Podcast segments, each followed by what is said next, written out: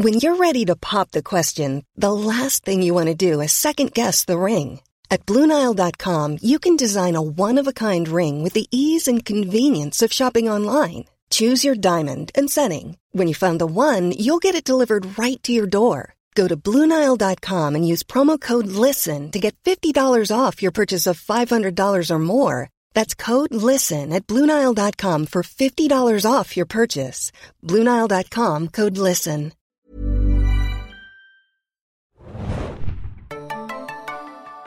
Hallo, liebe Serienfans da draußen und herzlich willkommen zu einem Serienjunkies Spezialpodcast über Vinyl Staffel 1, die neue HBO-Serie. Mein Name ist Axel und mit mir im Studio ist der liebe Funky Böhme. Hallo, hier ist Felix. Jawohl, Funky Böhme, ey. Make it a thing, guys. Ähm, ihr kennt uns natürlich aus dem Serientaxi und aus vielen, vielen Podcasts, die wir schon aufgenommen haben äh, für serienjunkies.de. Wenn ihr die alten finden wollt, dann geht doch einfach zu serienjunkies.de slash podcast. Oh ja. Und ihr könnt uns natürlich auch immer erreichen unter podcast.serienjunkies.de. Äh, wir haben auch schon Feedback via Twitter gekriegt. Ähm, das werden wir versuchen äh, einzubauen in die heutige Sendung. Ähm, davor sage ich aber gesagt, dass ihr äh, Vinyl, die neue HBO-Serie, könnt ihr seit 7. April, also seit zwei Wochen läuft die, wahlweise in Deutsch oder Englisch immer donnerstags um 21 Uhr bei Sky Atlantic HD. Äh, ist aber natürlich auch, wie wir es von Sky gewohnt sind, äh, flexibel abrufbar über Sky On Demand, Sky Go und Sky Online. Das volle Paket. Also ähm, wer Sky hat, der kann sich ähm, auf sämtlichen Kanälen ähm, Vinyl anschauen. Ähm, genau, und wir haben uns das überlegt, äh, Vinyl ist ja, war ja so ein bisschen der Hoffnungsträger für Oh ja, HBO. Ähm, HBO, da werden wir später Das nächste große Ding irgendwie. Genau. So wurde zumindest ein bisschen angeteasert. Und es war ja auch für uns auf jeden Fall, ähm, als wir gehört haben, was diese Serie ist, also allein welche Namen da involviert sind. Es ist eine sehr illustre Produ Produzentenschar. Martin Scorsese, der Regie-Gott aus New York, sagen wir einfach mal, ist äh, einer der Executive Producer. Mick Jagger, äh, der Rockkönig. Äh, Die Rockröhre. Die Rockröhre, also seit, ähm, weiß ich nicht, 60 Jahren mittlerweile mit den Rolling Stones auf Tour. Ich weiß nicht, also Still rolling. so lang ist es noch nicht, aber es ist auf jeden Fall mehrere Jahrze- Jahrzehnte, ähm, hat, hat viele, ähm, ja, viele Musik, äh, ja, Schwingungen mitgeprägt und ist einfach ein riesen, riesen, riesen Ding. Und äh, Showrunner Terence Winter ist natürlich auch ein großer Name, der war lange bei den Sopranos, der äh, erste Capo quasi von Serienchef. Wenn man, wenn man den Sopranos-Jargon ordentlich anwendet, ja, vollkommen richtig. Ja. Genau, äh, und hat dann Boardwalk Empire gemacht, was ja auch so von der Ausrichtung ein bisschen ähnlich ist wie in Vinyl. Ähm, und genau, ähm, es war eine große Ankündigung vor einem oder noch länger, äh, einem Jahr oder noch länger. Und ähm, es war für HBO auf jeden Fall so eine Art Hoffnungsträger. Und jetzt, ähm, wo die erste Staffel vorbei ist, können wir schon mal vorwegnehmen, ist es leider nicht eingetreten, dass es jetzt das nächste große Ding für HBO ist. Da wollen wir uns ähm, jetzt ein bisschen auf Ursachensuche machen. Äh, warum ist es so gekommen? Ähm, aber als allererstes wollen wir natürlich mal spoilerfrei äh, drüber reden, äh, wie uns Vinyl überhaupt gefallen hat. Und ob es jetzt eigentlich wirklich Vinyl oder Vinyl ist. ja, genau. Wir Das bleiben bei Vinyl. Obwohl äh, Sky, ich habe kürzlich eine Sky-Werbung gesehen, sie sagen Vinyl. Ach, tatsächlich? Also in, in Deutschland wird es auch als, zumindest bei Sky, als Vinyl. Ach, liebe Zuhörer und Zuhörerinnen, ihr werdet uns schon verstehen, wenn wir Vinyl oder Vinyl sagen. Genau. Vinyl ist aber so ein schönes Wort. Ja, es ist ähm, nicht einfach, sich zu entscheiden. ähm, in meinem Kopf äh, kämpfen beide Versionen auf jeden Fall auch gegeneinander, aber ähm, ja, wir werden auf jeden Fall springen, denke ich mal. Ähm, schauen wir mal, was am Ende dabei rauskommt. Ihr könnt ja mal zählen, was wir öfter sagen und dafür entscheiden wir uns. Der. Vinyl versus Vinyl Counter. The Vinyl Countdown. So sorry. Dieser Not Gonna Stop. Ähm, genau, worum es geht, ist relativ einfach zusammengefasst. Es geht um die Musikszene im New York des Jahres 1973. Das war eine sehr spannende Zeit. Ähm, Rock'n'Roll, der klassische Rock'n'Roll, ähm, der war so ein bisschen am Abflauen. Es kamen neue Musikrichtungen auf. Ähm, es gab die ersten, die Anfänge von Hip-Hop, von Funk, von Disco Von Äh, Punkmusik. von Punkmusik, genau. Und das alles ähm, wird in diese Serie reingepackt. Ähm, Und wir folgen der Hauptfigur, Richie Finestra heißt sie. Sie wird gespielt von Bobby, Bobby Cannavale und da lässt sich gleich sagen, ähm, der Cast dieser Serie ist ebenso beeindruckend wie die Produzentenschar. Also Absolut. wir haben Bo Bobby Cannavale, kennen wir aus Boardwalk Empire auch, hat er einen sehr denkwürdigen Auftritt gehabt. Als Jip Rossetti in der dritten Staffel, ja. Genau, ähm, da haben wir auch einen schönen Tweet gekriegt, äh, können wir vielleicht später nochmal darauf eingehen, äh, wen wir cooler fanden, Jib Rossetti oder Richie Finestra. Äh, dann Olivia Wilde, die natürlich auch eine etablierte Filmschauspielerin ist. Und Ray Romano, ähm, ein bisschen entgegen, äh, bisschen das Gegenteil von Typecasting, sage ich jetzt mal, weil er ist ja natürlich bekannt aus der Sitcom Everybody Loves Raymond und ähm, hat da jahrelang mitgespielt und äh, ja, spielt jetzt hier in einer dramatischen Rolle. Und außerdem irgendwie haufenweise HBO-Gesichter. Also Absolut. wer irgendwie Ich glaube, das äh, bekannteste dürfte Paul Ben Victor sein, äh, Mhm. den wir, was ich aus The Wire kennen. Ich glaube, ähm, Der war, ich glaube, der hat bei fast jeder HBO-Serie hat er irgendwie. ich glaube auch irgendwo immer eine kleine Rolle oder so Ja. nimmt er immer mit. Also bei Entourage war er dabei, bei How to Make It in America war er dabei äh, und bei vielen anderen, ich glaube bei Tremay sogar auch. Und ähm, äh, Mick Jagger hat auch noch seinen eigenen Sohnemann in der Serie untergebracht. Ja. Äh, das erkennt man auch, wenn man darauf achtet mal ein bisschen. Und zwar James Jagger, der einen jungen Punkmusiker spielt aus Großbritannien, äh, der halt jetzt seinen Durchbruch sucht mit seiner Band in Amerika. Genau. Ähm, über ihn können wir auch später nochmal diskutieren und wie weit es gerechtfertigt ist, dass er da äh, irgendwie se- seine Connections genutzt hat, äh, um, um, um an so eine große Serie zu kommen. Ähm, auf jeden Fall Illustra Cast, illustre Produzenten. Ähm, Musik im Jahre 1973 und die Serie eröffnet mit einem zweistündigen Piloten, der von Martin Scorsese inszeniert wurde. Und ähm, man sieht es irgendwie in den ersten fünf Minuten, würde ich sagen, dass Martin Scorsese da seine, äh, also es gibt viele seiner, seiner Trademarks sind irgendwie vorhanden. Ähm, und ja, wir haben schon mal im, im Serientaxi drüber geredet, aber vielleicht sagen wir jetzt nochmal, wie wir es am Anfang fanden und wie wir es dann am Ende fanden. Ja, klar. Ähm, ja, der Pilot war für mich erstmal eigentlich ziemlich beeindruckend, muss ich sagen. Ich bin sehr empfänglich für äh, die Filme und oder auch Serien oder generell die Arbeit von Martin Scorsese. Ähm, es war so eine Art Rausch, äh, zweistündig ungefähr lang und ähm, das ist, glaube ich, für viele erstmal ein bisschen abschreckend. Ich habe es eigentlich ziemlich genossen. Ähm, ich mochte es sehr gerne. Ich habe mich gleich so erinnert gefühlt an irgendwie ähm, Wolf of Wall Street als jüngstes Beispiel aus der Filmografie von Martin Scorsese, dass er auch so ein kompletter Fiebertraum teilweise war Ja. und auch ähm, äh, Vinyl oder Vinyl ähm, macht halt in den ersten zwei Stunden ähm, sehr viel verrückte Sachen, visuelle ähm, Experimente, die wahnsinnig viel Spaß bereiten. Äh, es ist halt der pure Rock'n'Roll, es geht um Sex, Drugs, ähm, dieses Musikgeschäft und das hat mich doch irgendwie schon sehr begeistert und bei mir äh, Vorfreude ausgelöst. Ähm, es war teilweise sehr surreal, es hat auch mit einem äh, finalen äh, Shot äh, aufgehört, der wo nicht viele wissen, wussten, ob es wirklich Realität ist oder ob das jetzt irgendwie nur im, im Kopf des Protagonisten passiert. Aber es war so oder so sehr beeindruckend und hatte mich irgendwie schon am Haken. Ähm, weiß Ja, bei dir da war. Ähm, bei mir war es ähnlich. Ähm, ich habe mich, also ich wusste noch nicht genau, was die Serie sein soll und es hat sich so ein bisschen angekündigt, was sich dann später auch ähm, bestätigt hat, dass, dass wir so ein, so ein paar ausgetretene Pfade ähm, nochmal betreten quasi in dieser Mhm. Serie. Also ähm, von der Dramaturgie her war es relativ schnell klar, dass wir diese, diesen Antihelden in der, in der Mitte haben würden und ähm, dass wir ähm, ihm, ihm folgen werden und dass es aber noch nicht so richtig klar ist, wo, wo das jetzt hingehen soll. Also er, er will am, am Anfang will Richie Finestra will, ähm, will seine Firma verkaufen und ich glaube am Ende des Piloten, das können wir jetzt glaube ich schon vorwegnehmen, weil es ja der Pilot ist und weil es in der ersten Staffel dann sowieso darum geht, ähm, wie er die Firma wieder auf die Beine kriegt. Also er ist Chef einer großen Musik, eines großen Musiklabels und es steckt irgendwie in der Krise und ähm, äh, das will er eben auch der Krise führen. Am Anfang wollten sie es verkaufen und dann ähm, will er To the Zer- Germans. To the German, Germans, German genau. buyers are interested. Genau, die ähm, eine deutsche Firma will es auf jeden Fall übernehmen und ähm, seine Partner, äh, gespielt von Ray Romano, der spielt, äh, wie heißt er noch gleich? äh, Jankovic. Äh, Zach, Zach, Jankovic. Zach Jankovic, genau. Sehr, Ähm, sehr guter Name. äh, und diverse andere Partner, die sind natürlich froh darüber, weil ihre Firma geht eigentlich gerade schon den Bach runter und ähm, sie haben keine neuen Hits und äh, ja, sie wissen nicht genau, wie sie wieder Anschluss finden sollen, so wie sie wieder hip werden sollen, wie das Label wieder hip werden soll.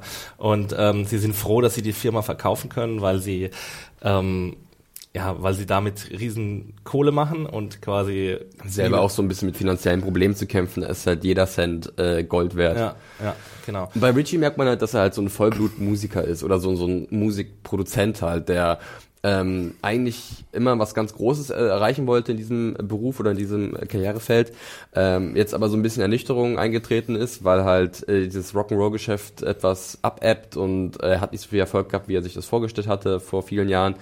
Und er möchte sich halt doch dann irgendwie neu erfinden. Mhm und eine neue Ausrichtung anstreben, was wiederum bedeutet, dass das Unternehmen doch nicht verkauft wird und er halt sagt, wir gehen neue Wege, äh, wir versuchen eine neue Strategie, wir lösen uns von unserem alten Ballast, äh, was natürlich mit vielen Kosten verbunden ist, mit äh, einer generellen Richtungsänderung, die halt aneckt mit seinen Partnern äh, weil er halt auch so ein Ego-Typ ist, der halt das einfach dann durchzieht, ohne irgendwie Acht darauf zu geben, was vielleicht andere sagen, was vielleicht sinnvoller wäre. Ja, er wird quasi zu seinen Wurzeln zurückgeführt durch ein äh, Konzert der New York Dolls. Das ist eine äh, Punkband, die damals ihre Anfänge hatte und äh, die dann auch äh, zu weltweitem Ruhm aufstieg. Also die gab es wirklich, diese Punkband. Ähm, und äh, da ist er eben auf einem Konzert und das Konzert ist eben so laut, dass das Gebäude einstürzt und das ist auch wirklich passiert übrigens. Dieses Gebäude ist äh, Mercer Arts Building, glaube ich, in New York, ist wirklich eingestürzt im Jahre 1973. Und er überlebt es und dadurch wird er quasi nochmal wieder zurückgeführt, quasi zu seinen alten Wurzeln, zu seiner alten Begeisterung für Musik. Und ähm, und dann geht er eben seinen Weg und sagt, okay, wir kaufen, wir verkaufen diese Firma nicht, ähm, wir, wir behalten sie und wir versuchen jetzt was Neues auf die Beine zu stellen. Und das, was er dann auf die Beine stellen will, ist eben diese Punkband ähm, namens The Nasty Bits, mhm. die von dem Sohn von Mick Jagger angeführt wird, von James Jagger. Er spielt Kip Stevens, eben diesen ähm, jungen Punkmusiker äh, aus England, der in, in, New York versucht, seinen Durchbruch, Durchbruch zu schaffen. Und er wird entdeckt von äh, Jamie Vine, heißt sie, glaube ich. Äh, das Correct. ist eine junge Sekretärin bei American Century, so heißt das Label von, äh, von Richie. Ähm, sie wird gespielt von Juno Temple und sie ist eben, ich glaube, ihre Begründung ist, sie hat den Sänger in der U-Bahn gesehen und fand seinen Style cool oder sowas. Irgendwie sowas, irgendwas Auffälliges, ja. Ja, und ähm, Und das will ja Richie auch, ne? Er will ja irgendwie, dass sie jetzt sich ein bisschen abheben von dem Einheitsbrei, dass sie was ja. Auffälliges finden, was, was die Leute noch nicht gesehen haben und dadurch natürlich sofort Interesse zeigen und dadurch dementsprechend halt dieses Label, was er besitzt, neues Leben einsaugen. Und es ist, ähm, also es ist auch eine schöne Szene im Piloten, da sitzen die A&Rs, das sind ja so die Talententdecker äh, im, in der Musikbranche, die sitzen um, um Tisch rum und sie wissen eben nicht so genau, was jetzt das nächste große Ding sein könnte. Ich glaube, einer legt eine ABBA-Platte auf und irgendein andere sagt, was ist das für eine Scheiße. Die werden es niemals schaffen. genau, da, aus denen wird niemals was. Und, und Richie kommt dann rein und sagt, wir brauchen irgendwie neuen, neuen Scheiß. Und das ist alles, das macht alles ziemlich viel Spaß und ähm, dann treten die Nasty Bits auf und äh, ja, bei denen, mit denen hatte ich so ein bisschen auch das Problem, dass was glaube ich immer ein sehr, sehr schwieriges Thema ist, wenn du so eine Serie über irgendein Kunstfeld machst und du hast eben die realen Vorbilder, willst du einbauen in die, in die Serie, zum Beispiel die New York Dolls, und dann hast du eine fiktionale Band und diese dann Musik spielen, die dann den Zuschauer genauso abholen soll wie die 40 Jahre alten Hits, die er schon kennt. Und ich finde, da ist immer so eine Art, ah, da ist immer so eine, so eine Schlucht dazwischen, ähm, die, die es kaum zu überspringen gilt. Also, weil man ja wirklich eine Band bräuchte, die richtig geile Muck macht, die dann auch jeder von den Zuschauern richtig geil das, findet. Äh, ich, ich kann verstehen, was du meinst. Ähm, mir ging es nämlich ähnlich für den Großteil der Serie. Wir können jetzt ja mal so langsam in diese spoilerfreie Besprechung übergehen, auch wenn ich jetzt gleich einen ganz kleinen Spoiler vorwegnehmen ja. muss, weil sonst kann ich diesen Punkt nicht machen. Aber ja. äh, ich meine, ähm, das, was die Nasty Bits teilweise abliefern, ist alles ganz nett, aber es ist mhm. noch nicht so richtig Ohrwurmpotenzialig, wenn man das so ja. bezeichnen kann. Es gibt halt einen großen Song, den sie haben haben. Ähm, und der entfaltet eigentlich erst seine ganze Kraft erst in der letzten Episode der Staffel. Ja. Bei einem finalen Auftritt der Nasty Bits. Und ähm, bis dahin ist es halt so, dass man sich freut, wenn mal irgendwann jemand Bekanntes aus dem Musikbusiness ähm, auftaucht. Also wir sehen hier mal äh, David Bowie, äh, der wirklich erschreckend genau wiedergegeben wird, habe ich den Eindruck. Mhm. Also das war sehr, sehr gut gespielt. Äh, wir sehen äh, Alice Cooper, äh, der King höchstpersönlich Elvis hat einen Gastauftritt. Ähm, äh, Freddie Mercury wird, glaube ich, auch erwähnt zwischendurch mhm. mal als Neuentdeckung, dass diese Stimme irgendwann mal wahrscheinlich ganz groß werden ja. wird. Das ist alles sehr charmant, sehr nett und es sind coole kleine Easter Eggs. Ähm, aber man hat natürlich sofort diese Verbindung zu diesen großen Songs, die immer wieder abgespielt werden. Und dann fällt man zurück zu den Nasty Bits und äh, die vermögen es halt noch nicht so richtig die, äh, der Serie die Energie zu geben, die sie halt ergeben sollten. Ja. Und äh, deswegen kann ich diesen Kritikpunkt auch komplett nachvollziehen. Bis auf natürlich in der letzten Episode, wo sie halt mal zeigen, zu was sie imstande sind. Mhm. Und das wird dann leider ein bisschen äh, short gecuttet, sagen wir jetzt mal ja. aber jetzt ohne zu viel vorauszugreifen. Ähm, dann können wir gleich nochmal, äh, weil wir dabei sind, äh, vielleicht über die visuelle Umsetzung sprechen, weil die Serie auch was ziemlich Besonderes oder Einzigartiges macht. Sie hat immer so kleine Interludes, nenne ich jetzt mal, ähm, wo Schauspieler auch berühmte äh, Sänger oder Bands nachstellen und die dann in wirklich so ganz großartig umgesetzten kleinen Einspielern ähm, berühmte Songs darbieten. Wie hat dir das gefallen? Wahnsinn, wahnsinnig gut. Ähm, also da war ich sehr begeistert. Das ging sehr früh los und ich glaube sogar im Piloten gibt es so eine Szene, ähm, das ist so eine Party von Richie äh, wo dann auch ein äh, bekannter Musiker, ich weiß leider nicht mehr, wer es war, aber er spielt halt so und niemand nimmt ihn wahr, weil er halt nicht wirklich da ist. Aber mhm. für uns gibt er halt gerade die Hintergrundmusik für diese Szene mhm. ähm, und äh, alles erst so zentriert und das Licht fällt hervorragend mhm. über seine Schultern und es sieht wirklich aus wie so eine Wahnvorstellung schon fast. Ähm, man kann vielleicht auch so weit gehen und sagen, dass es irgendwas in Richies Geist drin ist, was er sieht, irgendwie diese Wurzeln, die er halt hat in diesem Musik, in der Musikbranche, die sich halt manifestieren in diesen Aufnahmen.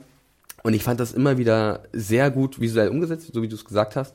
Aber auch irgendwie sehr, also es hat diese Energie halt auch gehabt, ja. die halt die Serie so bitter nötig hat, wenn es halt um diese Musik ging, weil es ist ein sehr virtuoses, sehr dynamisches Geschäft und das musst du halt auch irgendwie einfangen, visuell und, und akustisch. Und das ist ihnen meiner Meinung nach halt mit diesen Interludes, finde ich ganz gut die Bezeichnung, ja. äh, sehr gut gelungen. Äh, ich finde es auch. Ich habe öfter gelesen, dass Leute davon abgelenkt wurden, aber ich muss auch echt sagen, dass das so eine kleine Spielerei war, die mir wirklich gut gefallen hat. Es nimmt dann in weiteren Episoden nimmt es dann ein bisschen ab. Also in, im Pilot ist es sehr, sehr präsent. Aber trotzdem muss ich sagen, dass es, dass es schöne Übergänge waren zwischen einzelnen Szenen ähm, und, und auch sehr schön stimmungsvoll, so ein bisschen die Stimmung ähm, ja, etabliert haben. Ähm, du hast jetzt schon gesagt, äh, Richies Geburtstag ist Feier ist in der ersten Episode und ähm, daran können wir gleich zwei andere Sachen an, anschließen, die passieren und die auch noch sich durch die ganze Staffel ziehen und die auch auf jeden Fall äh, streitbar sind. Und zwar ähm, äh, ja wird Richie verwickelt oder ist ist schon länger verwickelt, aber in der ersten Episode ist es wird's dann noch mal ganz ganz stark äh, mit der mit der Mafia, mit der örtlichen. Und man, man weiß ja, dass, ähm, dass die Mafia immer, immer ihre Hand im Musikgeschäft auch hatte. Also es wird aber auch bei den Sopranos zum Beispiel in einer sehr schönen Episode in der ersten Staffel äh, deutlich. Ähm, und das ist aber ein sehr präsentes Element. Äh, und wir haben jetzt viel über Musik geredet und ein großer Kritikpunkt, den ich jetzt auch öfter gelesen habe und der auch von mir ein Kritikpunkt ist, ist, dass es eben nicht vorrangig um die Musik geht, sondern auch um diesen Mafia-Plot. Ähm, das ist korrekt. Dieser Mafia-Plot, ähm, der nimmt schon äh, einen großen Teil ein, also zumindest auch vor allem im Hintergrund und ist so ein treibendes Element, weil von da aus auch viel erst losgeht. Also die Finanzierung zum Beispiel für Richies Vorhaben werden da gelegt. Und es ist immer wieder so ein dunkler Schatten, der sich über die Figur legt. Ähm, da gibt es auch noch einen anderen Nebenplot, bei dem es ähnlich ist, der auch äh, viel dafür sorgt, dass da ein bisschen was passiert. Aber so richtig zufriedenstellend ist das nicht. Und da kann man natürlich auch die Frage aufwerfen, ähm, hätte es das überhaupt gebraucht oder hätten äh, Winter und seine Schreiber vielleicht auch einfach nur auf ihre Charaktere vertrauen können und ähm, denen halt dementsprechend was, was sehr für uns, was ich womit wir uns irgendwie verbinden können als Zuschauer, was entwerfende Geschichte und nicht halt so einfaches Drama, ich nenne es einfach mal so, mit, mit einem fiesen, bösen Mafioso, der halt immer irgendwo die Hand drauf hat, so wie du sagst, mhm. oder zum Beispiel auch mit einem äh, ja, dramatischen Vorfall, der sich halt dann auch bis zum Ende der Staffel ähm, durch, durch, durch die ganzen Folgen zieht und im Endeffekt dann auch mit den Mafia-Geschehnissen verwoben wird. Also ich weiß nicht, ob wir da jetzt schon spoilern wollen, ähm, ja, aber da gehen wir nachher noch wahrscheinlich äh, kurz drauf ein, dann muss ich nicht so kryptisch reden. aber ähm, es, es ist ja auch so, es ist ja auch eine Frage, die uns gestellt wurde über Twitter, warum denn ähm, äh, ich muss ganz kurz gucken, ähm, wenig, wenig äußere Spannung, äh, mehr Vertrauen in interessante Charaktere. Das hat der ja. Ed Smoking Genug, der Michael hat uns das geschickt, diese, diese Frage oder diese Anregung zu diesem Podcast. Und das sehe ich halt auch ähnlich, ne? Äußere Spannung, in dem Fall äh, das Mafiosi treiben und ähm, dieser dramatische Vorfall, der dann noch sich ereignet. Ähm, aber was mit den Figuren? Warum nicht einfach die Zeit nutzen und dann lieber nicht mal vielleicht nur Richie äh, äh, eine interessante Neben oder eine interessante Charaktergeschichte geben, sondern auch den Nebencharakteren, von denen es so viele gute gibt, die ja. aber teilweise sehr ähm, wie sagt man so schon, underserved. Also sie werden, mhm. sie bekommen nicht das, was ihnen eigentlich zustehen sollte. Ja, ein, einer davon äh, ist Lester Grimes, ähm, wo ich mir ganz am Anfang, oder ich glaube nach der ersten, zweiten Episode, hätte ich gedacht, vielleicht wäre die Serie ein bisschen besser gewesen, wenn er die Hauptfigur gewesen wäre. Also ähm, er ist ein früherer oder der erste Klient quasi von, ähm, von Richie. Richie hat seinen Anfang mit ihm gemacht ähm, in der Plattenfirma von Maury Gold, der von Paul Ben Victor, Victor gespielt hat. Und er hat ihn eines Abends in einer, in einer Bar, in der er gearbeitet hat, hat er ihn entdeckt. Und er ist wirklich ein begabter Bluesmusiker. Und ich muss auch wirklich sagen, ich weiß nicht, inwiefern Ato Esando, das ist der Schauspieler, inwiefern der alles selbst gespielt hat oder so, weil also es sah schon aus, gibt so eine wunderbare Szene mit ihm, äh, war für mich auch eine der besten Szenen in der, in der ganzen Staffel, wo er quasi so ein paar Akkorde spielt. Das ist so wie der Vor-Akkord-Song oder so, ähm, der, was ich, Leute kennen ihn wahrscheinlich aus dem Netz, wo drei Typen aus Australien mit vier Akkorden ganz viele ja. Popsongs nachspielen und im Endeffekt zeigt dann ähm, Lester den Nasty Bits, dass er halt mit drei Akkorden, glaube ich, sind sogar nur A, E, ja. A und B ähm, fast jedes Genre bespielen kann aus der mhm. Musik. Und das war fantastisch. Ja, die, die Szene ist echt großartig und das, das, Scha äh, das ähm, ja, der Wermutstropfen bei der ganzen Sache ist eben, dass auch durch, diesen, durch diese Mafia-Verwicklung er eben auch in Mitleidenschaft gezogen wurde und er dadurch seine Karriere nicht verfolgen konnte. Und das passiert natürlich schon in der ersten Episode. Und da ist es halt ein bisschen schade, weil du hast diesen sehr guten Schauspieler, der auch sehr gut offensichtlich Musik spielen kann oder es zum, zumindest sehr gut äh, faken kann, sagen wir mal so. Ähm, und du lässt ihn aber nicht so wirklich von der Leine. Das war für mich echt ein großer Dank. Da können wir eigentlich relativ gut mal direkt an diesen, diesen, diesen Bogen spannen zu unserer Hauptfigur, wo du sagst, dass halt äh, Lester vielleicht die bessere Hauptfigur gewesen wäre. Ja. Zu Richie Finestra, gespielt von Bobby äh, Cannavali. Ähm, denn man hört es ja schon so ein bisschen raus, so richtig sicher, ob das halt der perfekte Platzhalter für uns Zuschauer in dieser Welt des Rock'n'Rolls Mitte oder Anfang der 70er Jahre ist, sind wir uns nicht, äh, mhm. glaube ich. Also ob Richie Vanesta als Charakter so gut funktioniert, der uns hier halt mit in die Action reinnimmt, ähm, steht, glaube ich, auf dem, also das, das kann schon ein bisschen bezweifelt werden, weil mein größtes Problem mit der Figur war, so sehr ich Bobby Cannavale, äh, Bobby Cannavali, äh, gerne haben. Ähm, in allen möglichen Produktionen. Ich fand ihn auch sehr gut in äh, Blue Jasmine, hat er auch eine Rolle gehabt in dem mhm. Woody Allen-Film. Ähm, seine Figur ist halt der bekannte Anti-Held. Ja aber er hat, also ich möchte gerne so eine kleine Parallele vielleicht zu Hard and Catch Fire ziehen, mhm. in, zu der ersten Staffel, ja. wo äh, Lee Pace, Lee Pace auch ja. ähm, einen Anti-Helden gespielt hat, äh, den Joe McMillan war es, glaube ich, ist der Name. Ja. Und ähm, das kannst du machen, aber er braucht irgendeine redeeming Quality. Mhm. Also er braucht irgendwas, womit ich mich als Zuschauer identifizieren kann, wo ich sagen kann, okay, er ist ein Ekel, er ist äh, er, er, er geht mit Menschen sehr ähm, respektlos um, aber er hat irgendwas, was mich fasziniert und weshalb ich doch für ihn bin. Und das ging Lee Pace, auch ein guter Schauspieler, geht, ging aber seine Rolle in Hard and Catch Fire äh, ab. Und das geht auch Bobby Cannavale als Richie Finesta hier oft ab. Mhm. Weil was er teilweise macht, das ist einfach nur der Wahnsinn. Es ist, es ist, also er ist einfach ein kolossaler Mistkerl. Mhm. Zu seinen engsten Freunden und Vertrauten, äh, das, das, zu seiner das, Familie, zu seiner Familie, zu mhm. seiner Ehefrau, äh, zu seinen alten Freunden, die jetzt auch seine Partner sind, wie zum Beispiel Zach Jankovic. Mhm. Ähm, das, das türmt sich ja richtig auf im Laufe der Staffel, was da für Dinge passieren. Und da muss man sich schon überlegen, wollen die überhaupt, dass wir mit dieser Hauptfigur mitfiebern oder soll es von Anfang an ein, wirklich ein purer Antagonist sein?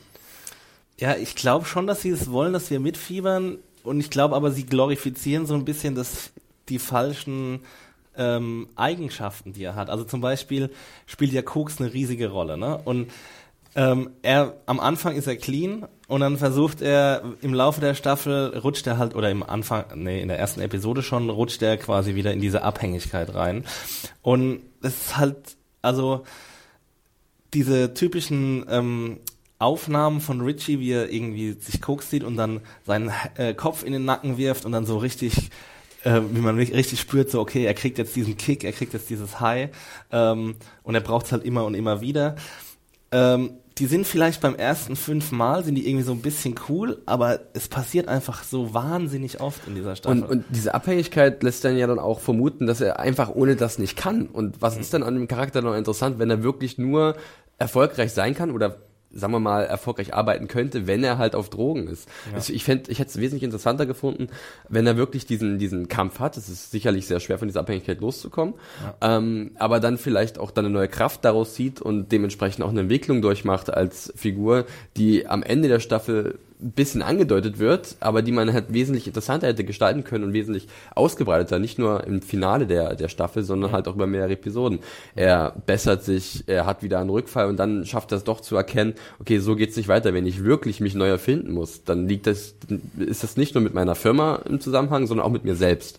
Und er fällt halt immer zurück und es gibt mhm. eigentlich jedes Mal eine neue Szene, wo er halt einen über, überrascht mit seinem Wahnsinn, was er denn jetzt schon wieder Leuten antut. Und das ja. war so frustrierend für mich auch. Ja dafür, dass er halt, keine Ahnung, die Hälfte der Episode mindestens ausmacht, jeder Episode. Ja. Und äh, da liegt auf jeden Fall so ein Problem, was man vielleicht in der zweiten Staffel dann, die ja schon bestellt ist, äh, fixen sollte. Über die können wir nachher auch noch ganz kurz sprechen, weil da gab es ja auch einige große Veränderungen im Laufe der Ausstrahlung der ersten Staffel. Ja. Ähm, ja, also auf jeden Fall ein Problem mit der Hauptfigur, worunter auch die Nebenfiguren leiden. Ich würde es jetzt im spoilerfreien Teil noch kurz ansprechen, dass es mir echt ein bisschen gegen den Strich gegangen ist, ähm, wie die, wie äh, die weiblichen Charaktere behandelt wurden. Also ähm, wenn man schon Olivia Wilde castet, dann sollte man dieser begabten Schauspielerin auch ein bisschen mehr zu tun geben. Auf jeden Fall mehr als einen oben ohne Shot. Ja, genau. Da war ich auch ziemlich überrascht, mhm. muss ich sagen. Also das Olivia HBO. Wilde. Ja, ja, aber das Olivia Wilde, das macht sie. Ja. weiß nicht. Aber sie ist ja, glaube ich, ähm, die, die, äh, sie hat doch auch, ich glaube, das, ist, hat jetzt nichts mit der Serie zu tun, aber äh, sie geht ja, glaube ich, sehr offen damit um, auch äh, das öffentliche Stillen. Ich habe da habe ich mal eine Kampagne gesehen, mhm. äh, weil sie ja auch vor einer Weile Mutter geworden ist und sie hatte überhaupt keine Berührungsängste ähm, und und äh, deswegen dachte ich schon, okay, vielleicht ist sie einfach so und sehr liberal eingestellt. Ja, finde ich. Wir beschweren uns nicht. Wir beschweren uns unter keinen Umständen. Äh, es war nur eine kleine Überraschung für mich. Ähm, auf jeden Fall, es gibt, ich habe vorhin schon gesagt, ähm, Jamie Vine, die ist so ein bisschen die Peggy Olsen von, äh, ja. von Vinyl. ähm, und die will halt, die schafft auch relativ gut, das also erreicht ihre Ziele. Ähm, die hat auch so eine Mini-Hintergrundgeschichte, dass sie, ähm, ich glaube, ihre ihre Eltern oder ihre Mutter ist aus dem KZ entkommen oder sowas. Also auf jeden Fall so eine jüdische Hintergrundgeschichte und sie wohnt aber bei ihrer Tante und wird dann aber rausgeschmissen im, im Laufe der ersten Staffel. Ist eigentlich gar nicht so wichtig. Auf jeden Fall ist sie eine der zentralen äh, weiblichen Hauptfiguren und dann eben noch ähm, Devon, also die Ehefrau von Richie. Aber sie ist am Anfang in der ersten Hälfte der Staffel ist sie einfach nur so die gehörnte Ehefrau und es wird dann ein bisschen besser, aber eigentlich in der ersten Episode schon versteht man es überhaupt nicht, warum sie mit Richie überhaupt noch zusammen Absolut. ist. Also sie, ähm, er baut einfach nur Scheiße an einem Stück, am laufenden Band und irgendwie kommt sie aber dann trotzdem während äh, im Verlauf des Piloten irgendwie immer wieder zu ihm zurück und sie schaut ihn an mit großen Augen. Man, man soll, glaube ich, merken, dass sie ihn verliebt ist, aber das, was uns gezeigt wird, das würde niemals unterstützen, dass diese Frau in diesen Typen verliebt ist. Äh, korrekt. Sie versuchen es so ein bisschen aufzufangen mit einigen Flashbacks in die Vergangenheit der beiden, wo sie halt noch äh, jünger waren und so wie frisch verliebt gewesen sind und äh, dementsprechend soll uns halt vor Augen geführt werden. Ja, also da ist definitiv eine besondere Beziehung zwischen den beiden, besonderer Bund. Ähm, das der aber wirklich so stark ist, dass Devin das alles geschehen lässt, was halt in der Gegenwart passiert. Ähm, das ist halt so ein bisschen unglaubwürdig, wenn jeder, jeder mit, was ich, der ein bisschen gescheit ist, einen gesunden Menschenverstand hat, ähm, der, der sucht das Weite von Richie von Esther, weil es halt nicht nur ein selbstzerstörerischer Charakter ist, sondern auch jemand, der halt sehr egoistisch ist und ähm, oft halt auch über Leichen geht vielleicht, vielleicht sogar wörtlich. Ja. und, und, und, wer ja. möchte in so einer Beziehung sein, wirklich, gerade wenn du noch zwei Kinder hast, um die du dich vielleicht sorgst, ähm, sind ja auch ähm, Eltern, die beiden es ist halt, man fragt sich schon, ähm, was, was, was, was den Charakter da reitet, da zu bleiben. Und es ist dann irgendwann überfällig, dass sie halt auch mal Reis aussucht und sich selbst wieder entdeckt. Und da ist halt der Charakter auch mit am stärksten, mhm. wenn sie halt irgendwie zu ihren Wurzeln zurückgeht. Genau wie Richie zu seinen Wurzeln zurück möchte, äh, denkt sich auch Devin, es reicht jetzt dieser, äh, sagen wir mal, psychologische, vielleicht sogar auch teilweise körperliche Missbrauch, den sie erfahren hat in dieser Ehe. Ähm, der, der, der, das, das muss jetzt aufhören und ich kann jetzt mich selbst wiederfinden. Und das zeigt sie auch von einer wesentlich interessanteren Seite. Aber dann ist wieder das Problem, dass äh, sie zu wenig Raum dafür bekommt als Charakter. Und das ist schade, weil da lässt man so viel Potenzial liegen. Genau, ähm, bevor wir jetzt zu viel verraten zu den einzelnen Figuren, würde ich sagen, wir, ähm, wir machen noch ein kleines abschließendes Fazit Ja. und gehen dann in den Spoiler-Teil über und gehen ein bisschen näher in die Handlungsbögen rein. Ähm, wem würdest du das denn empfehlen, Vinyl, oder was wäre dein abschließendes Fazit? Ähm, also ich, ich habe, also wir haben jetzt auch ein bisschen auf den Deckel gegeben, das Ding, ne, weil vielleicht auch so ein bisschen Frustration dabei ist, weil wir hatten uns, also ich zumindest hatte mir viel erhofft und Großes erhofft. Ich weiß nicht, wie es bei dir ist. Ja, bei Äh, mir ist halt jede neue HBO-Serie ist für mich ein potenzieller Gewinner. Ja. So. Und es war bis vor kurzem war das auch so. Mhm. Aber jetzt fängt es langsam an zu bröckeln Ja. und deswegen ähm, ja, ist HBO vielleicht nicht mehr das Markenzeichen äh, oder dieses Qualitätsmerkmal, das es früher mal war.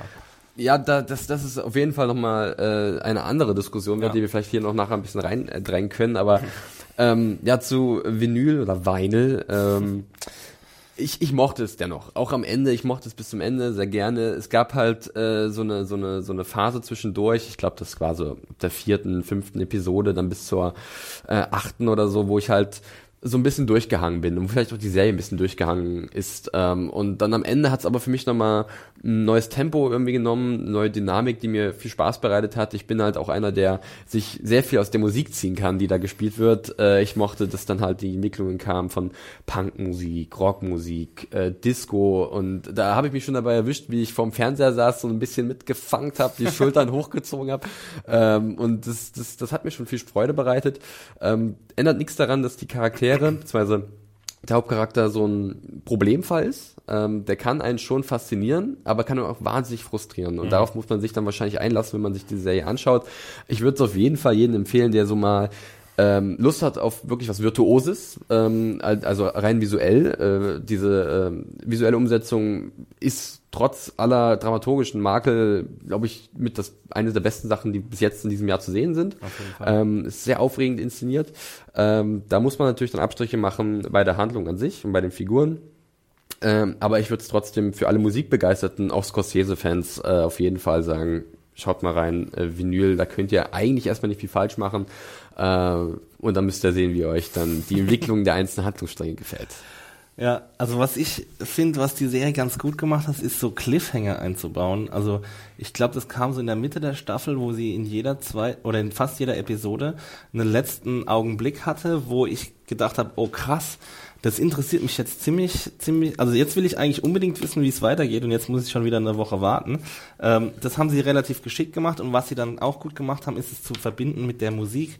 Also du hast schon gesagt, es ist wirklich grandiose Musik und was sie auch machen, ist, dass sie ähm, sie ruhen sich jetzt nicht auf großen Hits aus, die jeder kennt. Ich meine, Led Zeppelin zum Beispiel hat auch einen Auftritt, aber man hört jetzt nicht irgendwie die bekanntesten Hits von Ja. Led Zeppelin, sondern man hört einfach auch ähm, Tracks, die jetzt vielleicht nicht jeder äh, kennt und die aber Sie wühlen so ein bisschen in der, in der Mottenkiste und äh, finden da ähm, alte Hitsongs, Ja. die halt vielleicht viele heute wieder vergessen haben. Und das ist eigentlich auch schön, weil es ist dann, viele haben ja gesagt, so Vinyl ist so ein bisschen Greatest Hits auf allen Ebenen. Ja. Also auch Scorsese's, äh, Scorsese's äh, Greatest Hits. Ähm, Aber bei der Musik ist es eben nicht nur Greatest Hits, Ja. sondern es ist auch viel Abwechslung, viel unbekannte Sachen. Und das, ähm, das macht mich auch so ein bisschen heiß darauf, äh, vielleicht mir den Soundtrack äh, zuzulegen, weil äh, der rockt halt wirklich. Oder der Sehr guter halt. Soundtrack auf jeden Fall. Ähm, absolut großartige visuelle Umsetzung, sehr opulent. Also da kann man wirklich nicht viel sagen, auch wenn sich manche visuelle Leitthemen vielleicht öfter mal wiederholen. Wir haben vorhin schon über, über Richies Koks-Konsum gesprochen. Das ist wirklich was, was, was man dann auch in jeder Episode aushalten muss oder in fast jeder Episode. Natürlich großartige schauspielerische Leistung. Also äh, wenn man sich einen Karnavale castet, dann weiß man wahrscheinlich, was man bekommt.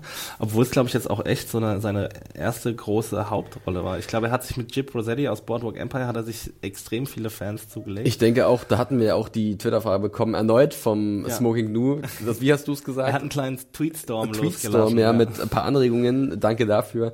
Ähm, ich würde ja fast sagen, für als Nebencharakter Jip Rossetti, äh, weil er hat gefragt, Jip Rossetti oder Richie Finestra, ähm, will ich schon eher mit Jip Rossetti gehen, weil ich fand ihn halt, das war auch der pure Wahnsinn, aber äh, das war eine Figur, die sollte auch überhaupt keine redeeming Quality haben. Die war einfach nur verrückt und war auf Macht aus und äh, ging darüber, äh, dabei auch über Leichen und hat dadurch aber eine eigene Faszination und so eine permanente Bedrohung ausgeübt. Und mit Richie soll ich mich ja identifizieren. Und das klappt halt nicht so gut. Das stimmt. Ähm, also als Neben Nebenfigur auf jeden Fall, vielleicht wäre Richie auch die bessere Nebenfigur gewesen in dieser, ja. in dieser Serie. Ähm, ich habe es vorhin schon mal gesagt, äh, Lester Grimes. Es wäre halt eine ganz andere Serie geworden. Es, es ne? fehlt also, ein Charakter, der, der halt irgendwie uns, dem wir wirklich mit dem wir wirklich mitfiebern, mit ja. dem wir sagen, okay, das, den wollen wir äh, bis zur Spitze aufsteigen sehen. Mhm. Äh, dem wünschen wir nur das Beste, auch wenn er halt mal vielleicht mal einen Aussetzer hat oder so. Und da äh, habe ich das Gefühl gehabt, sie wollten so ein bisschen dem James Jagger das zuschustern, aber das ging halt auch nicht wirklich auf, weil er halt ja. dann auch eine glorifizierte Nebenfigur ist. Ja. Ähm, und äh, da war halt ein Vakuum, das sie nicht füllen konnten in der gesamten Staffel, muss man leider so sagen. Ist leider so. Äh ist ein purer Anti-Held, aber keiner von einer Garde des, des Tony Soprano oder des Walter White, die hatten alle ihre, wie du es schon so schön gesagt hast, ihre redeeming qualities.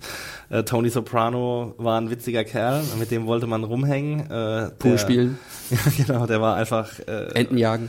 War einfach so ein cooler, cooler Vatertyp irgendwie, auch wenn sich das ein bisschen twisted anhört, wenn man weiß, was er so gemacht hat, aber er wurde eben extrem gut so gespielt. Ähm, Walter White war irgendwie ein Genie auf seinem Fachgebiet, ähm, Don Draper auch ähm, und Chip Rossetti, ach, Chip Rossetti sage ich jetzt schon, ähm, Richie Finestra, da kommt es erst so ein bisschen am Ende der Staffel raus, warum er eigentlich ein guter Musikmanager ist. Ja. Und äh, ja, also eine Empfehlung mit Vorbehalt, würde ich jetzt mal sagen, ja. von uns beiden. Ähm, es ist nicht der große Durchbruch für HBO, den sich, den, den sich der Sender vielleicht davon gewünscht hat. Und äh, jetzt werden wir mal im Spoiler-Teil. Ding, ding, ding. Oh ja. Äh, ein bisschen näher Spoiler-Gitarre. Mit nur drei Chords. E, A, B, E, A, B, E, A, B. Spielst du eigentlich ein Instrument? Nein, Mann. Doch, die Kazoo. So eine Mini-Kazoo, die Anna mal mitgebracht hat. Das könnt ihr, äh, könnt ihr euch anhören in, äh, in dem Musikvideo von den... Wahnsinnig unmusikalisch. Ja, ich habe auch mal, ich habe tatsächlich mal versucht, E-Gitarre zu spielen. Ja. Ich glaube, so zwei Jahre lang oder so. Ich habe in der dritten Klasse hatte ich Gitarrenunterricht gehabt beim äh, Herr Schnepel, hieß mein Gitarrenlehrer, Schnepel. Und das war ein ziemlicher Tyrann. Oh. Ähm, der hat dann auch irgendwann mit der Luftpumpe seines Fahrrads nach einem Schulkumpel von mir geschmissen, weil der halt irgendwas falsch gemacht hat. Und davor, jetzt kommt hier ein bisschen äh, ein paar Anekdoten, ja. hatte ich beim bulgarischen äh, Aushilflehrer äh, Gitarrenunterricht und der war fantastisch. Der hatte so lange graue Haare und sehr lange Fingernägel und der hat halt die Seiten perfekt angezupft. Mhm. Bei ihm hast du gemerkt, es war so war so der bulgarische Mark Knopfler, möchte ich einfach mal behaupten. Bei dem bin ich in die Lehre gegangen, es hat aber nichts gebracht. Falls du zuhörst, bulgarischer Mark Knopfler, melde dich bitte an podcast.de. Felix wird sich über ein Wiedertreffen sehr freuen. Sehr, sehr sogar. Lass uns ein Mixtape aufnehmen. Ein Demo. Ja, genau. Also ich würde jetzt vielleicht noch ein bisschen äh, näher auf Richie eingehen, aber dann auch auf die Nebencharaktere, die so um ihn herum hovern, ja. so äh, ja von ihm abhängig sind, sage ich jetzt mal. There's never been a faster or easier way to start your weight loss journey than with PlushCare.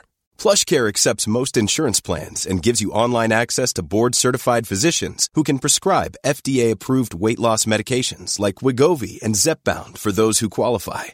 Take charge of your health and speak with a board certified physician about a weight loss plan that's right for you. Get started today at plushcare.com slash weight loss. That's plushcare.com slash weight loss. Plushcare.com slash weight loss. Also, ähm, wir haben es jetzt im, im spoilerfreien Teil vermieden auszusprechen, aber es gibt ja diesen Mord am Ende der, am Ende der Pilotepisode. Und war das bei dir so, dass du dir gedacht hast, okay, wir werden jetzt bis zum Ende der Staffel, werden wir jetzt damit konfrontiert werden? War eigentlich überhaupt nicht mein Gedanke, weil ich war ja von Anfang an darauf eingestellt, dass wir hier eine coole Geschichte über die den Rock'n'Roll in den 70er Jahren in New York äh, zu sehen bekommen, über das Musikgeschäft, mhm. was ja so viel Potenzial in sich birgt. Äh, und dass sie dann halt diesen Mordfall immer wieder zurückgeholt haben in die Geschichte und das halt auch wieder wie so ein wie irgendwas, was im Hintergrund lauert und was halt Richie das äh, im Bein stellen könnte letztlich, ähm, fand ich dann für mein Empfinden so ein bisschen unnötig. Ja. Ähm, es hat für mich nicht so wirklich viel äh, Spannung generiert. Ich fand es halt, es ist ein sicherer Weg gewesen, Spannung zu generieren, finde ich. Also ähm, da, da konnte, konntest halt immer wieder darauf zurückgreifen und sagen, oh, vielleicht kommt jetzt die Polizei ihm auf die Schliche und dann könnte das ganze Kartenhaus äh, einfallen. Aber ich fand es jetzt auch nicht besonders originell und das, da war ich etwas überrascht, muss ich sagen, wenn man denn weiß, wer daran arbeitet an dieser Serie dass sie dann doch ähm, dieses relativ einfache Plot-Element äh, eingebaut haben. Und vor allem kann es ja auch nicht so wirklich Spannung generieren, weil wir ja eigentlich wissen, dass Richie nicht deswegen nicht verklagt werden wird. Also und selbst wenn, dann wissen wir, dass er sich irgendwie rauswieseln wird, ja. weil er ist unsere Hauptfigur und es ja. wäre halt, ich meine, vielleicht wäre es für die Serie nicht schlecht, wenn er im Gefängnis landet und dann auf einmal ist halt Lester die Hauptfigur oder die hervorragend, ich muss den Namen leider äh, spicken, ähm, ah. äh, Annie Paris in der ja. Rolle von Andrea Zito, die Mitte der Staffel reingefegt mhm. kommt in den Laden und den richtig umkrempelt und die so viel Power mit sich bringt. Ja. Und ich denke, das ist eine coole Figur. Die ja. übernimmt halt dann diese Neuausrichtung von, von Alibi Records, heißt es ja dann im Endeffekt. Ne? Genau. Also ähm, es ist ein Sublabel, es gibt immer noch American Century. Genau, richtig. Und, und äh, die hat so viel, so viel Mut und, und ja, Chutzpe und die lässt sich nichts sagen. Und da habe ich zwischendurch auch so gedacht, naja, wenn jetzt Richie tatsächlich vielleicht den Knast landet, dann hätten wir hier vielleicht einen interessanten Ersatz, ähm, mit dem ich mehr mitfiebern würde als mit unserem eigentlichen Protagonisten.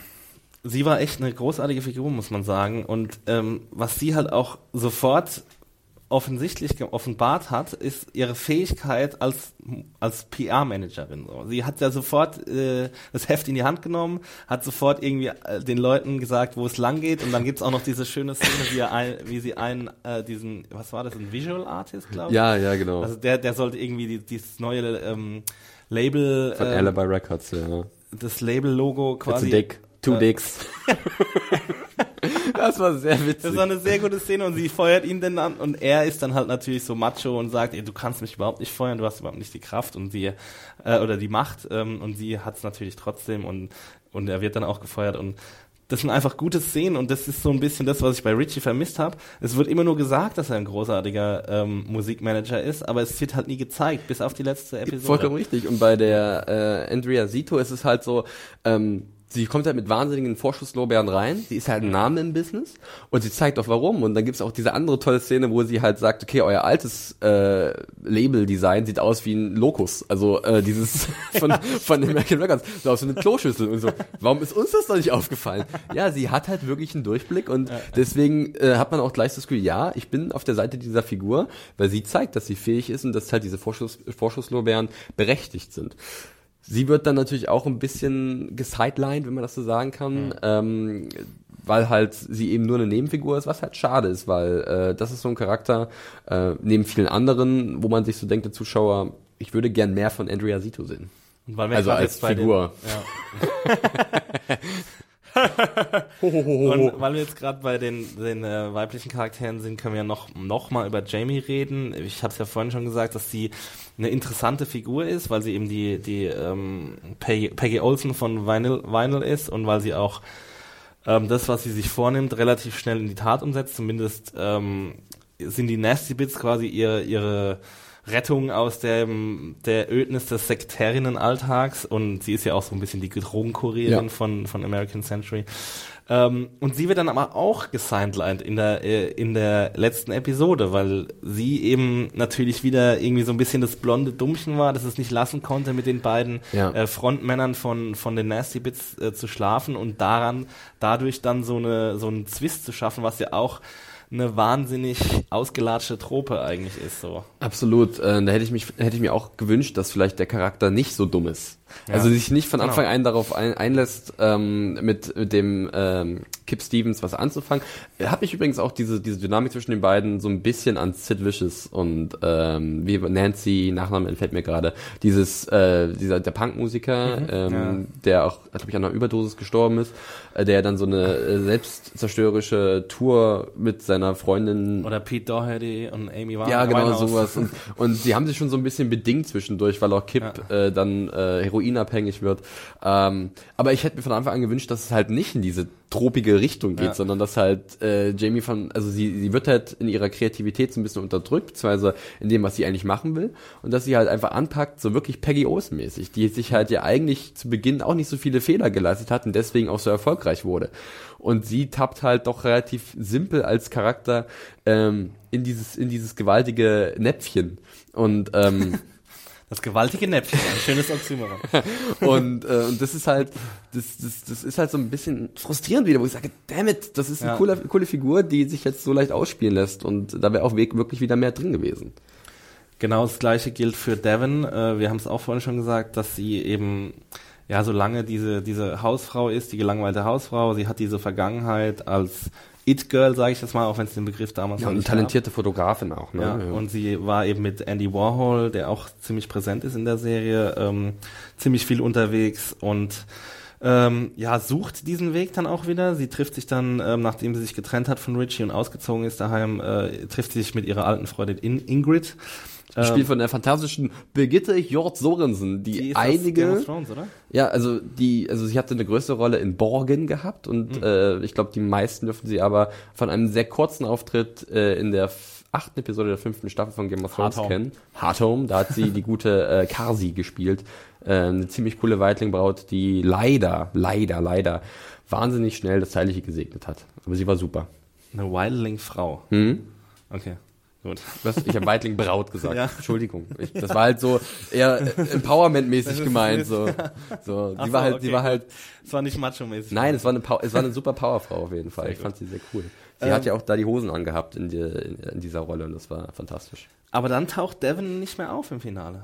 Wo ich mir gedacht habe, was, also wie emblematisch kann irgendwas sein, ähm, oder, oder das, das, das MO der Autoren, das, die äh, Produzentenstab natürlich äh, hauptsächlich männlich, ist jetzt auch keine Überraschung äh, für eine HBO-Serie oder überhaupt für irgendeine Serie.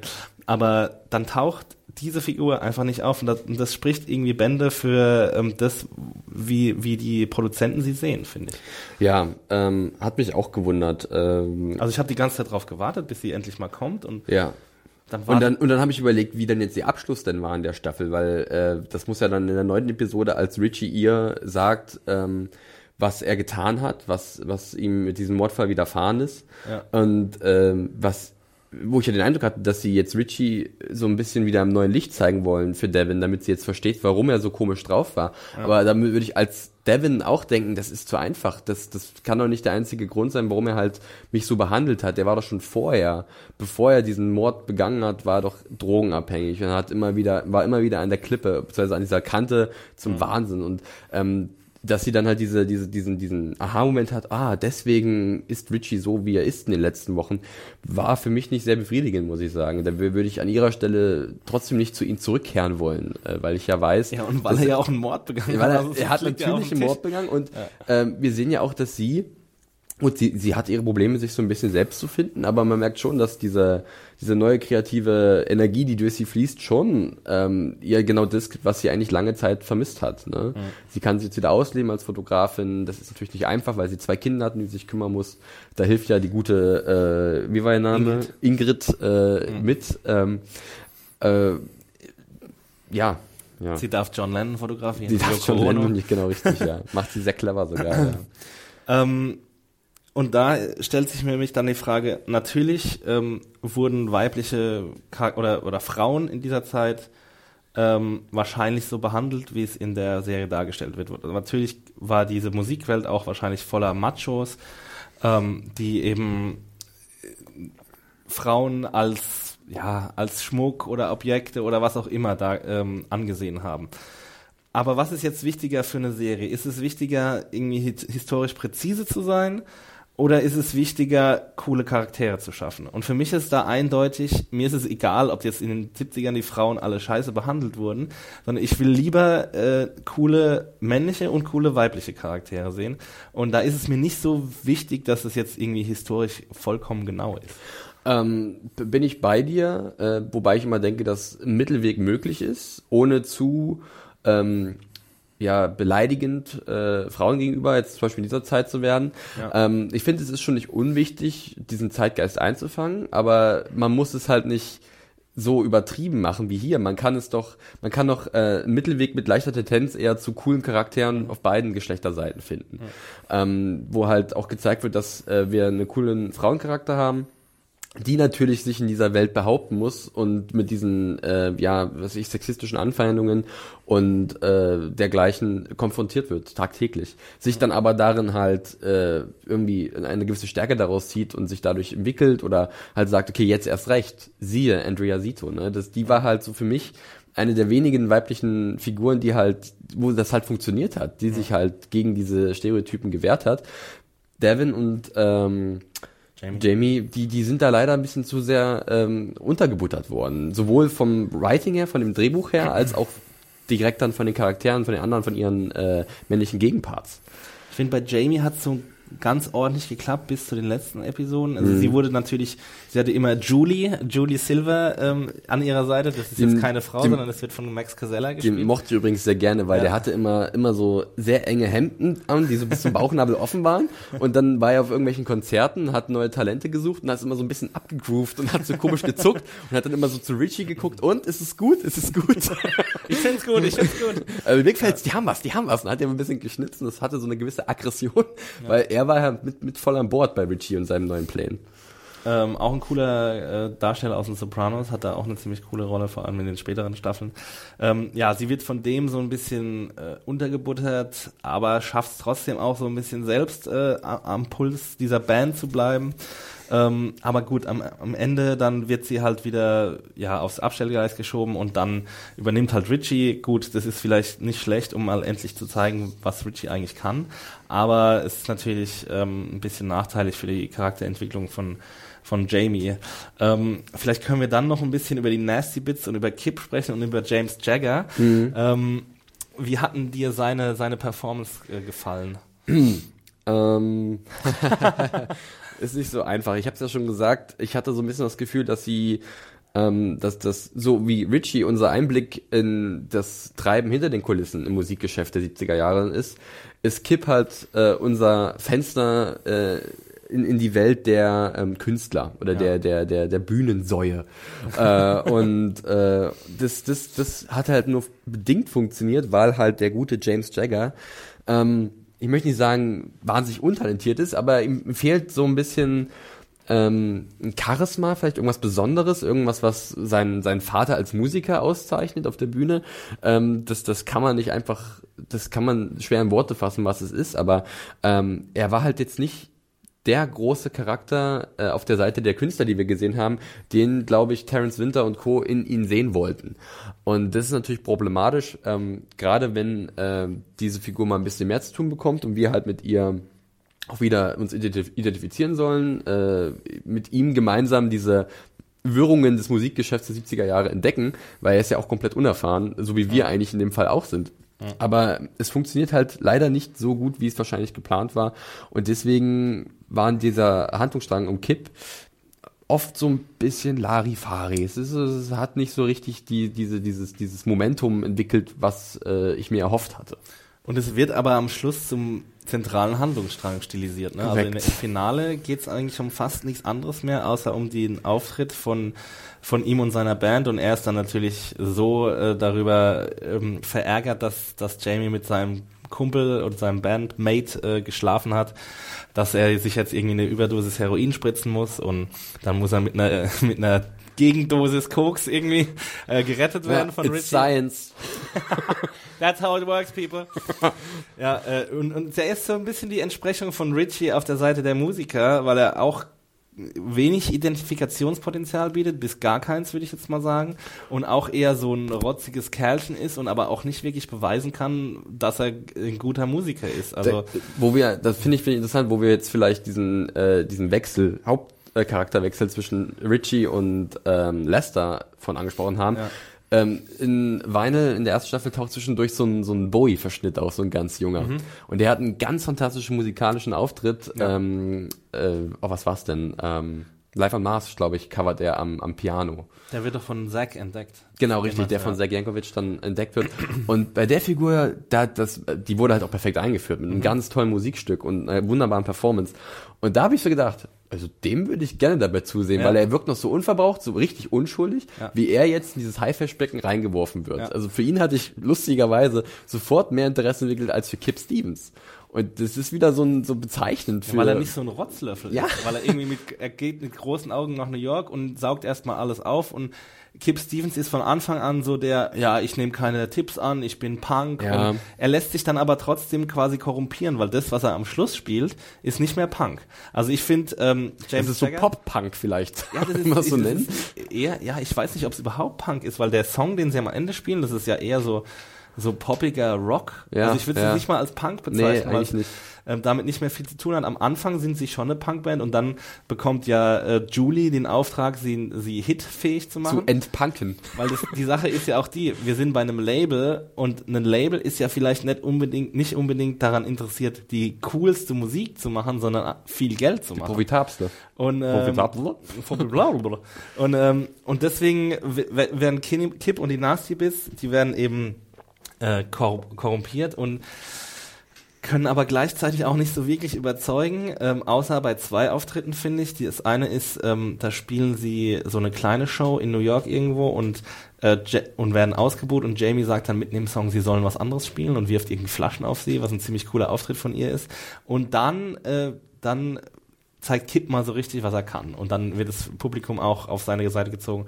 Das gleiche dann am Schluss mit diesem PR-Stand von Richie, als er dann die Cops ruft. Und das ist eigentlich auch ein ziemlich guter Auftritt. Aber Ja. den Song, den sie da singen, das ist einfach Das, gar ist, ein, kein das Punk. ist halt so ein alter Lester-Song, den er halt in einer jazzigen Laune oder irgendwas Balladiges halt sich so wahrscheinlich ausgedacht hat, so ein bisschen locker leicht, äh, lässt sie einfach spielen wieder mit diesen Akkorden äh, und die haben es halt so ein bisschen aufgepeppt äh, und, und das reicht schon und ich meine, die Musik, die kommt ja auch nur so bedingt an in dem Moment und einzig dann, dass halt dann dieser, dieses Rebellentum öffentlich gemacht wird von ihnen durch diesen PR-Stand von Richie. Ähm, dadurch wird ja dann erst die Meute wirklich nochmal begeistert. So, oh, guck mal hier, die haben was gegen die Obrigkeit und die setzen sich gegen die Polizisten ein, denen ist alles egal. Damit kann sich halt ein junges Publikum zu der Zeit absolut identifizieren. Äh, und dementsprechend ähm, ist dann auch der Erfolg dann da und diese ganze Abschlussszene, Abschlussszene, die hat ja dann auch eine wunderbare Dynamik. Also da war ich auch voll drin. Ähm, aber es ist halt nur eine Szene. Und, vor allem ist es halt auch nur ein PR-Stand. Ne? Da Ja. stellt sich dann auch wieder die Frage, wie cool ist es eigentlich, wenn man Leute nicht mit dem mit seiner Musik überzeugt, sondern mit einem PR-Stand. Es zeigt wiederum natürlich, das, was wir schon gesagt haben, dass Richie Finester tatsächlich noch ähm, ein paar Esser im Ärmel hat und äh, gewisse Vorzüge und, und was ihn halt auszeichnet als Musikmanager. Es zeigt aber auch wieder dieses, ähm, manchmal muss man jemand von Wagen schmeißen, um halt den Erfolg nachher reinzuholen. Das zieht sich ja bei Richie Finester durch die gesamte Episode, äh, gesamte Staffel. Ähm, siehe sein Verhältnis mit seinem sehr guten Freund Zach Jankovic, den er ja in Las Vegas, was Reno oder Las Vegas? Las Vegas, ne?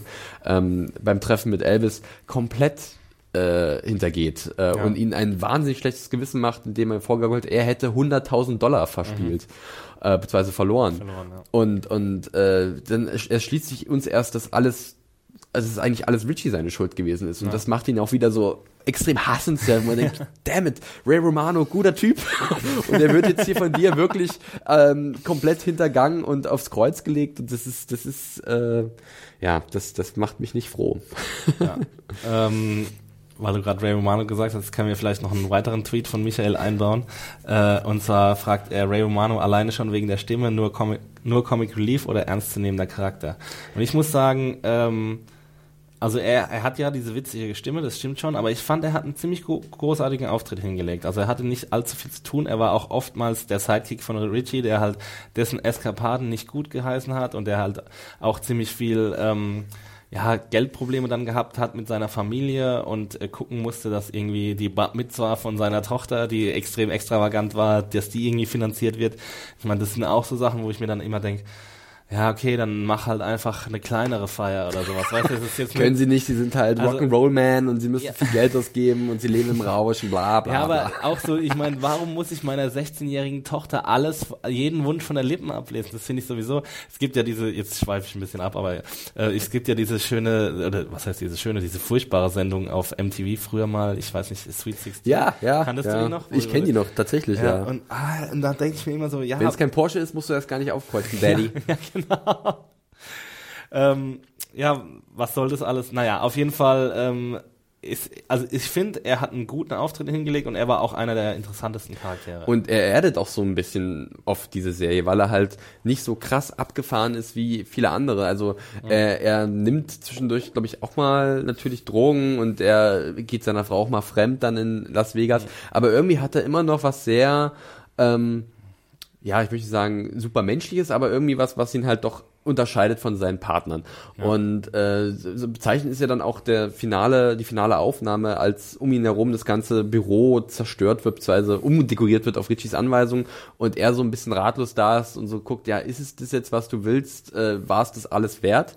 Ähm, und, und zwischendurch ist halt Ray Romano, man kann es halt auch, das ist einfach so, er hat halt auch ein, ähm, wie sagt man, komisches Gespür. So als, als Comedian oder als Ja. äh, Komiker. Ähm, das merkst du halt bei so kleinen einzelnen Szenen zum Beispiel als äh, dieser David Bowie-Charakter, also als David Bowie auftritt, ähm, wo er halt dann auch nicht so wirklich weiß, wie gehe ich jetzt damit um und äh, ja, ich bin großer Fan und er wird jetzt von David Bowie sofort, naja, der muss nicht nochmal wiederkommen, er ist ein bisschen seltsam.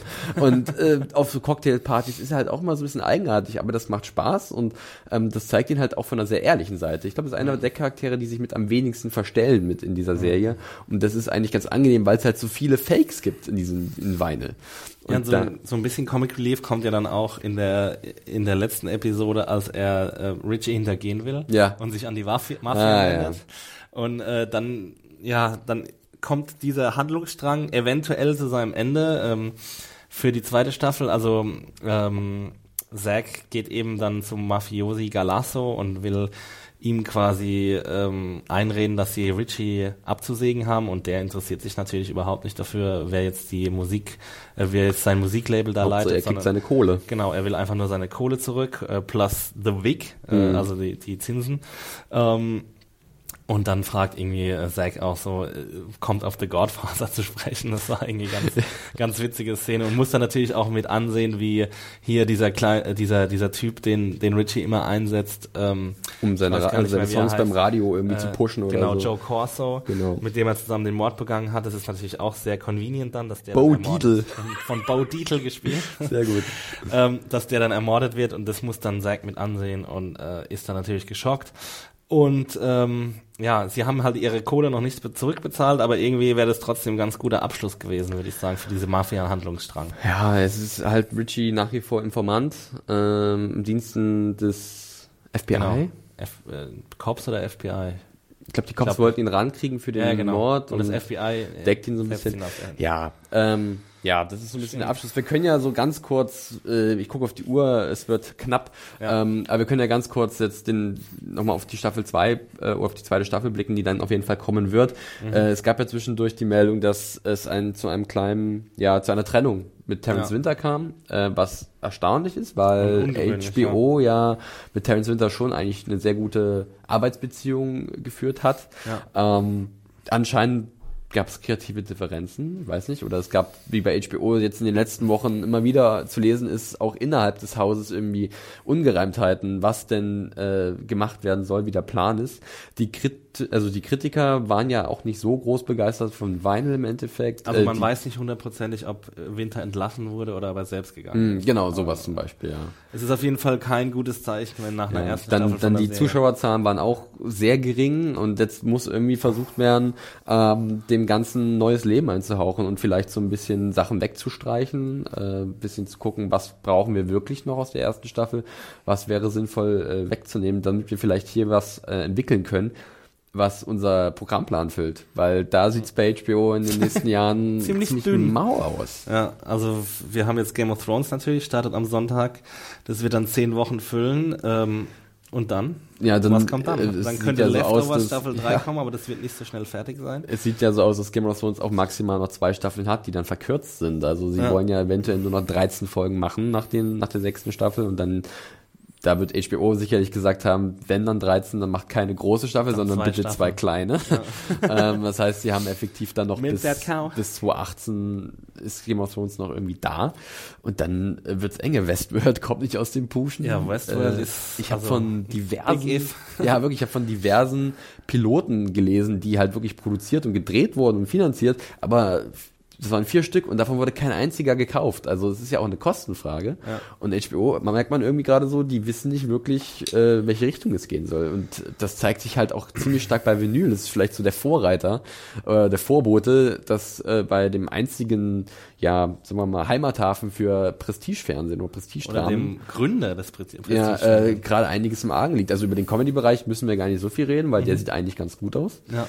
Äh, aber an der Dramafront liegt, ja, da, da gibt es einiges, was gefixt werden muss. Ist zumindest der Eindruck von außen. Und da fragt sich jetzt, stellt sich die Frage, also bei, ich glaube, bei Vinyl gibt es 15 Executive Producer, was Hm. eine absurd hohe Zahl ist an Executive Too many Producer. cooks. Genau. Sind es too many cooks?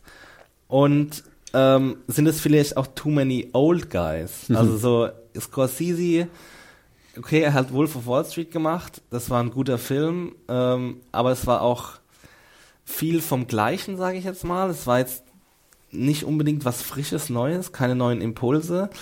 Ähm, und dann haben wir Terence Winter, der hat Boardwalk Empire gemacht. Das war auch eine sehr gute Serie.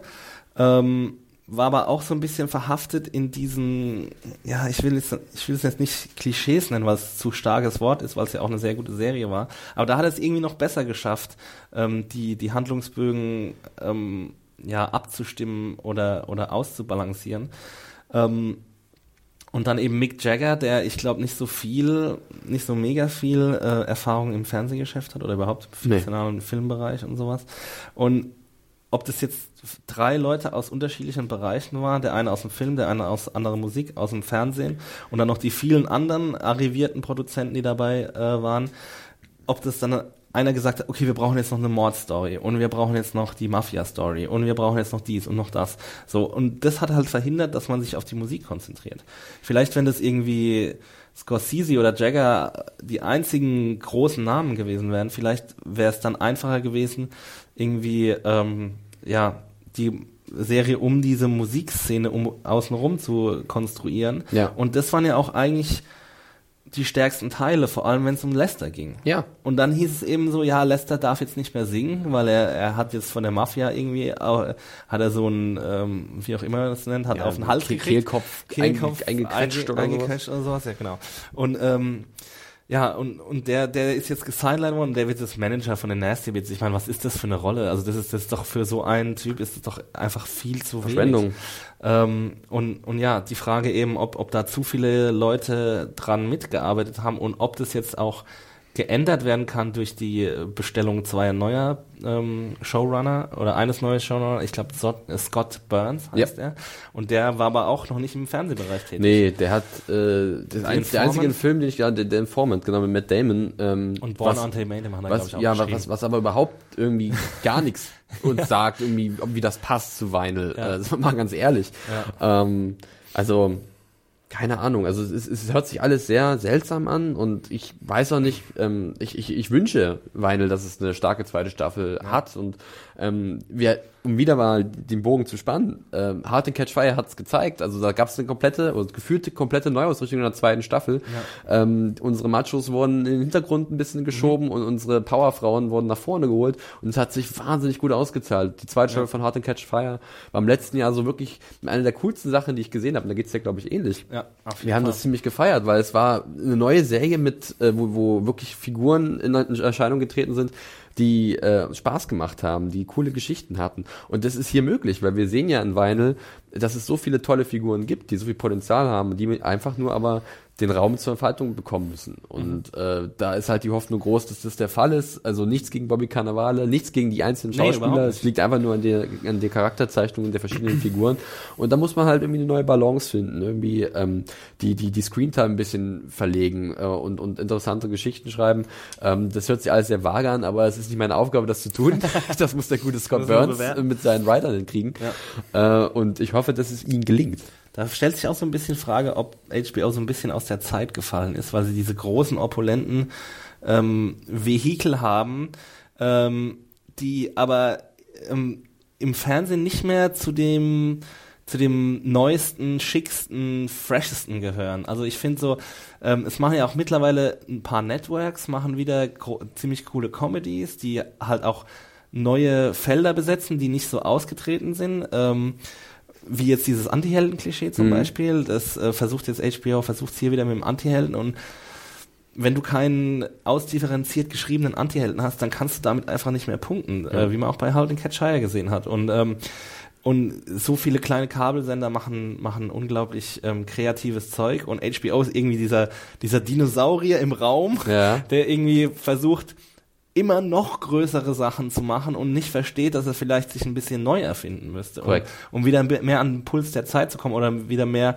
vielleicht auch junge Zuschauer ähm, zu fang, äh, einzufangen. Und ähm, ja immer wieder, also ich glaube, das war ja auch, ich glaube, der hat auch 30 Millionen gekostet. Ja, Kann das der sein, Pilot war schweineteuer. Also 30 Millionen, das ist halt ein, das ist ein Film, ne? Also ähm, obwohl Mehrere solche kleine. Filme ja eigentlich nicht gemacht werden Ja. mittlerweile mehr. Aber, aber 30 Millionen für einen zweistündigen Piloten, wo dann auch viele sagen, würde ich, würde ich jetzt persönlich sagen, der Pilot geht zwei Stunden. Viele junge Zuschauer, die gucken das sich das gar nicht an, weil die gucken YouTube-Videos, die fünf Minuten gehen. weißt Hm. Ja, du? Ich ja. meine, das ist das andere Extrem. Die Aufmerksamkeitsspanne, Wer hat eine ja. Aufmerksamkeitsspanne von zwei Stunden? Und ähm, da ist vielleicht auch irgendwie ein bisschen in der, in der Chefetage mal ein Umdenken nötig. Ähm, Ja, glaube ich fast auch. Also wir haben uns auch im Vorfeld, denke ich mal, beide so ein bisschen belesen und wenn man jetzt so mal guckt, was HBO demnächst noch alles so bringt, ähm, da ist jetzt auch nichts dabei, wo man so denkt, das könnte jetzt das, das ein bisschen umdrehen. Also klar, David Simon ist nach wie vor eines der äh, stärksten oder schnellsten, fähigsten Pferde im Stall von HBO. Der hat auch wieder mit The Deuce ähm, eine Serie in der Mache. aber wenn ich da kurz einhaken kann, Bitte. Lass doch David Simon mal wieder was Aktuelles machen. Ohne Witz, Also, denn The Deuce spielt in den 70er Jahren äh, Pornoindustrie, das ist im Endeffekt Vinyl Ja. meets Boogie Nights oder sowas. Und genau. du denkst, du, das ist, das, das gucken wieder wir, aber sonst niemand. Also wir im Sinne von die, die halt gerne mal so diese, diese besonderen Prämissen sich anschauen, aber es ist halt nicht massentauglich und HBO braucht jetzt einfach, allein Mhm. Blick auf die Zukunft, mal wieder was Großes. Ich weiß, vielleicht haben sie sich das vom Westworld äh, erhofft, aber das ist ja Das, also ich glaube, 2022 vielleicht. ich glaube, dass Westwell erst kommt, wenn es wirklich auch da ist. Ja, wenn also der Pilot wenn, wenn läuft, wir die ja. Screen, Screener da haben. Ja. Da muss, du hast es vollkommen richtig gesagt, irgendwie muss ein frisches Blut rein in den Laden. Ähm, So ist zumindest unsere Einschätzung von außen. Ähm, und um da mal vielleicht da nicht, nicht den Anschluss zu verlieren. Ich glaube, HBO zehrt immer noch äh, von einem sehr guten Ruf und ich habe auch eine Zahl gelesen, dass sie, ich glaube, fast doppelt so viele, also international doppelt so viele Abonnement, Abonnenten wie Netflix haben tatsächlich. Kann man international HBO abonnieren? Äh, es gibt ja jetzt ja auch HBO, gibt's ja auch in Holland und was weiß ich. Ach, echt? Ja, HBO, Okay.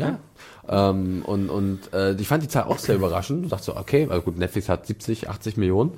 Ähm, international, also Okay. weltweit. Ja, ja, aber HBO hat doppelt so viel. Ja.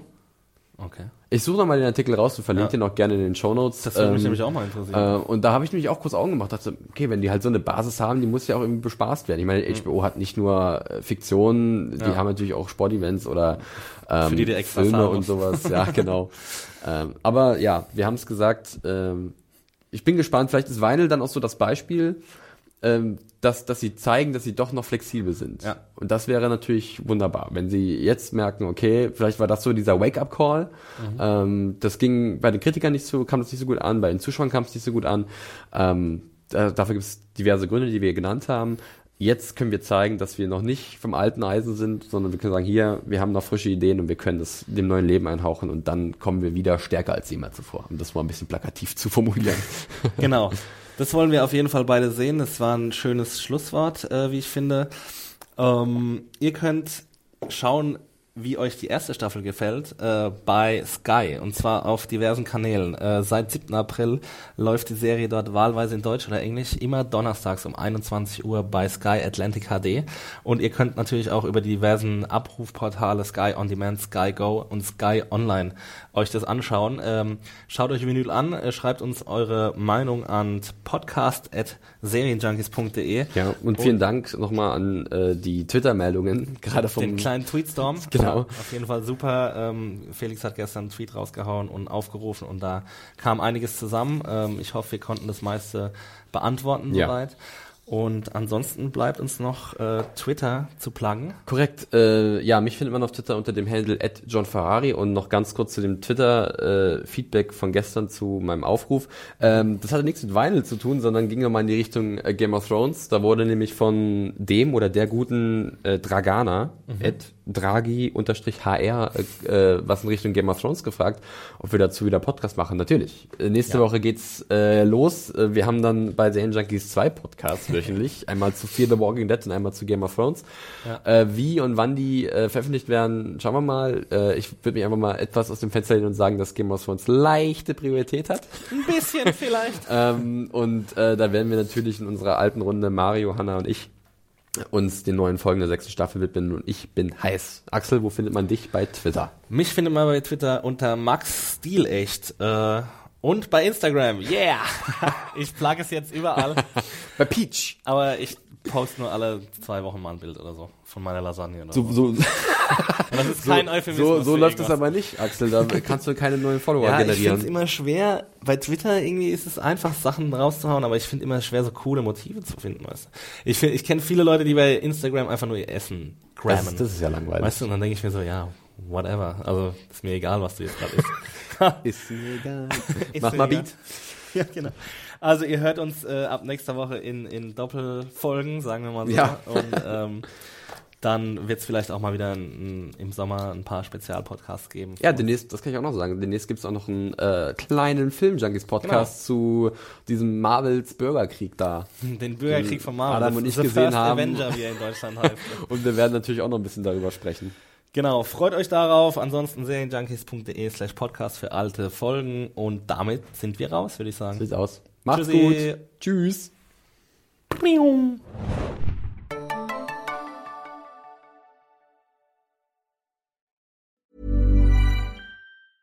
Even when we're on a budget, we still deserve nice things. Quince is a place to scoop up stunning high-end goods for 50 to 80% less than similar brands. They have buttery soft cashmere sweaters starting at $50, luxurious Italian leather bags, and so much more. Plus, Quince only works with factories that use safe, ethical, and responsible manufacturing. Get the high-end goods you'll love without the high price tag with Quince. Go to quince.com slash style for free shipping and 365-day returns.